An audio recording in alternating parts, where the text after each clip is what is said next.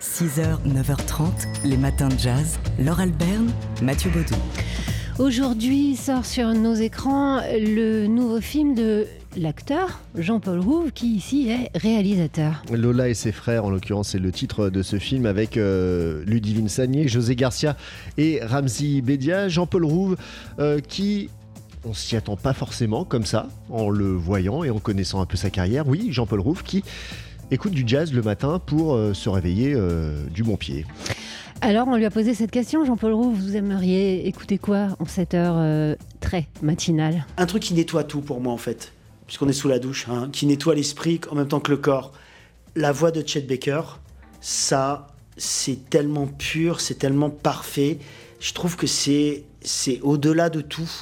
Il y a, j'ai l'impression que ça vous nettoie l'air autour de vous. Cette voix qu'il a, qui est, euh, cristalline, qui me, qui me touche profondément. J'en ai les poils de penser à la voix de Chet Baker.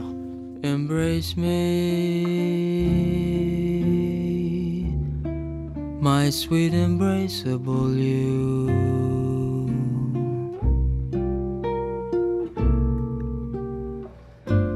Embrace me,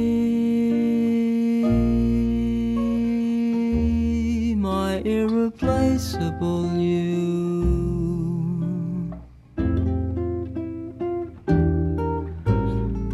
Just one look at you, my heart grows tipsy in me.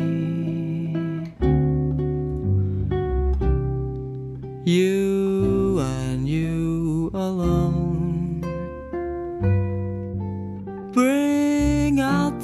the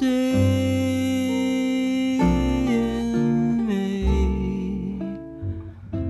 I love all the many charms about you. Above all,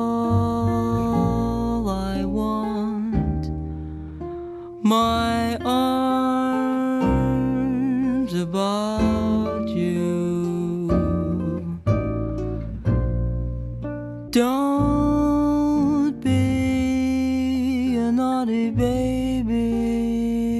Come to Papa, come to Papa, do. My sweet embraceable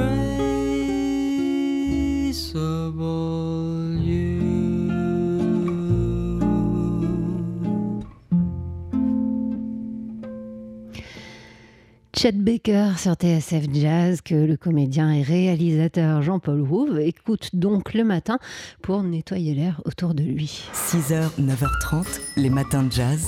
Laure Alberne, Mathieu Baudou. Sur le site de la NPR, la radio publique américaine, on peut entendre un podcast euh, assez joyeux, enfin c'est le moins qu'on puisse dire, ils n'arrêtent pas de se marrer, euh, de deux animateurs qui s'appellent Stretch et Bobito et qui reçoivent le pianiste Robert Glasper.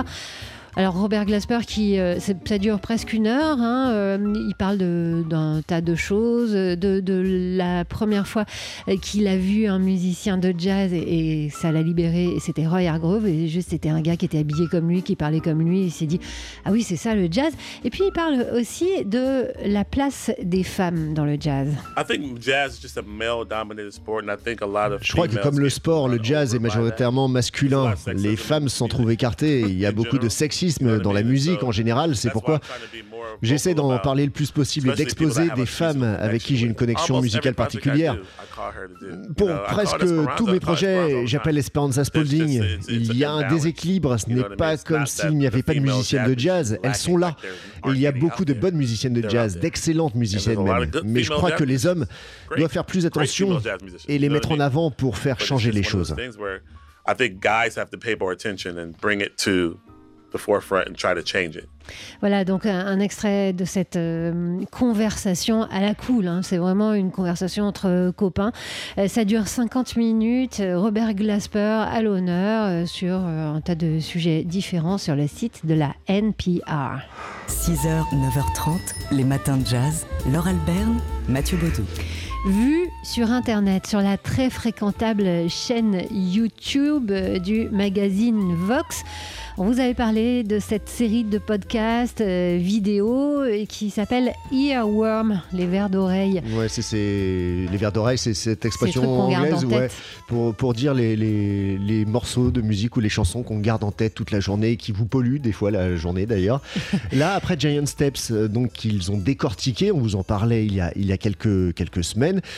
C'est le label Blue Note qui est passé au crible du magazine Vox. Qu'est-ce que c'est Blue Note? Alors on sait, c'est des pochettes avant tout, et puis c'est aussi un son. Qu'on doit à l'ingénieur du son Rudy Van Gelder. On écoute un extrait de cette série. The mastermind behind the sound was recording engineer Rudy Van Gelder. Alors là, on entend Rudy Van Gelder parler à Lee Morgan. C'est avec les Jazz Messengers.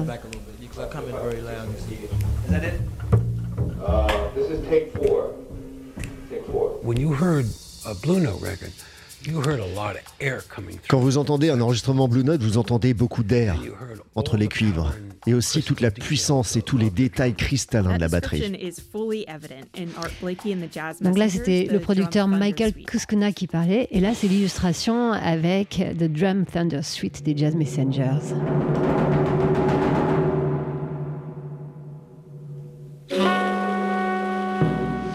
Voilà, les sons cristallins de la batterie et l'air dans les cuivres qu'évoquait Michael Kuskuna. Donc, extrait de cette série de podcasts vidéo vraiment passionnant. Hein. Aujourd'hui, c'est une journée pluvieuse. Si vous n'avez pas grand-chose à faire, bah, vous pouvez vous coller devant votre ordinateur. Vous trouverez ça euh, sur la chaîne YouTube de Vox. Ah, une chaîne YouTube hautement recommandable. Vous allez perdre un temps euh, précieux, mais ce temps précieux n'est pas totalement perdu.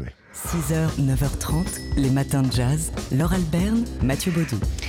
On vous avait parlé de ce documentaire passionnant qui nous euh, révélait la face scientifique de la plus belle femme du monde. Eddie Lamar, en hein. l'occurrence, c'est ça. Le documentaire euh, s'intitulait Eddie Lamar From Extase to Wi-Fi, documentaire d'Alexandra Dean euh, qui avait été diffusé, je crois, sur Arte, mais qui sera édité en DVD à, la fin de, cette année, dans, quelques semaines. Eh bien, Eddie Lamar fait aussi l'objet d'une très belle bande dessinée, une biographie graphique. Voilà, biographique. C'est une biographique, une, une bande dessinée qui nous raconte son histoire, donc l'histoire de la plus belle femme du monde, c'est le titre de cet ouvrage euh, dont le scénario est signé William Roy et le dessin Sylvain d'Orange.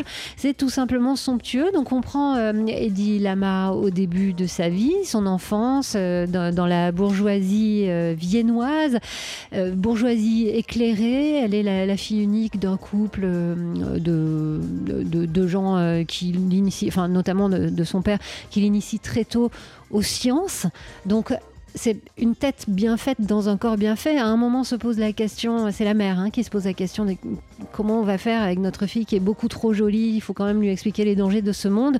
Euh, laquelle fille se décide très jeune à devenir actrice et là, patatras, elle joue dans un film où on la voit très très dénudée, le fameux film Extase, Honte sur la famille. Alors elle part à Hollywood. Elle part à Hollywood et c'est le producteur Louis B. Mayer qui la prend sous son aile et qui euh, lui fait commencer la carrière euh, qu'on connaît et avec une obsession. Hein. Ouais, lui faire gonfler la poitrine. Euh, Eddie Lamar, qui on le découvre donc euh, dans le documentaire et dans cette BD, n'est pas qu'une jolie fille et qu'une très belle actrice, c'est aussi une scientifique qui est à l'origine du Wi-Fi. Elle a mis au point un, système, de, codage. de, de, communication codée qui sera ensuite à l'origine du Wi-Fi.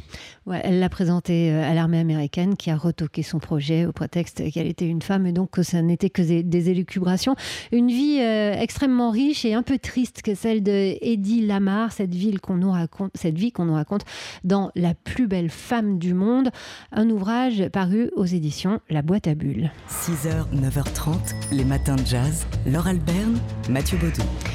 C'est sur le site internet de la NPR, la radio publique américaine, que vous pourrez trouver ce podcast What's Good avec deux animateurs assez rigolas, Stretch et Bobito, euh, et fans de jazz, qui ont invité le pianiste Robert Glasper à bah, venir deviser gaiement. Hein. Tous les trois, euh, ils sont euh, autour d'un café ou d'une bière, on ne sait pas trop. En tout cas, ce qu'on sait, c'est que ça rigole pas mal. Robert Glasper qui se, qui se livre, qui fait quelques confidences, quelques considérations sur le jazz et, qui raconte aussi bah, comment, euh, comment il a décidé d'être musicien de jazz. Je me rappelle le jour où je me suis libéré. J'ai vu Roy Hargrove jouer dans mon lycée. J'étais en terminale. Et Roy Hargrove est venu dans mon lycée. Il portait une salopette et des Timberland. J'en croyais pas mes yeux. Je me suis dit, waouh, oh mon Dieu, on peut jouer du jazz. Tout d'abord, je n'avais jamais vu un groupe composé uniquement de noirs. Donc c'était la première fois que je voyais un groupe de jazz de noirs et je me suis dit, waouh, ça c'est du jazz ce qui n'était pas normal, mais je n'en avais jamais vu.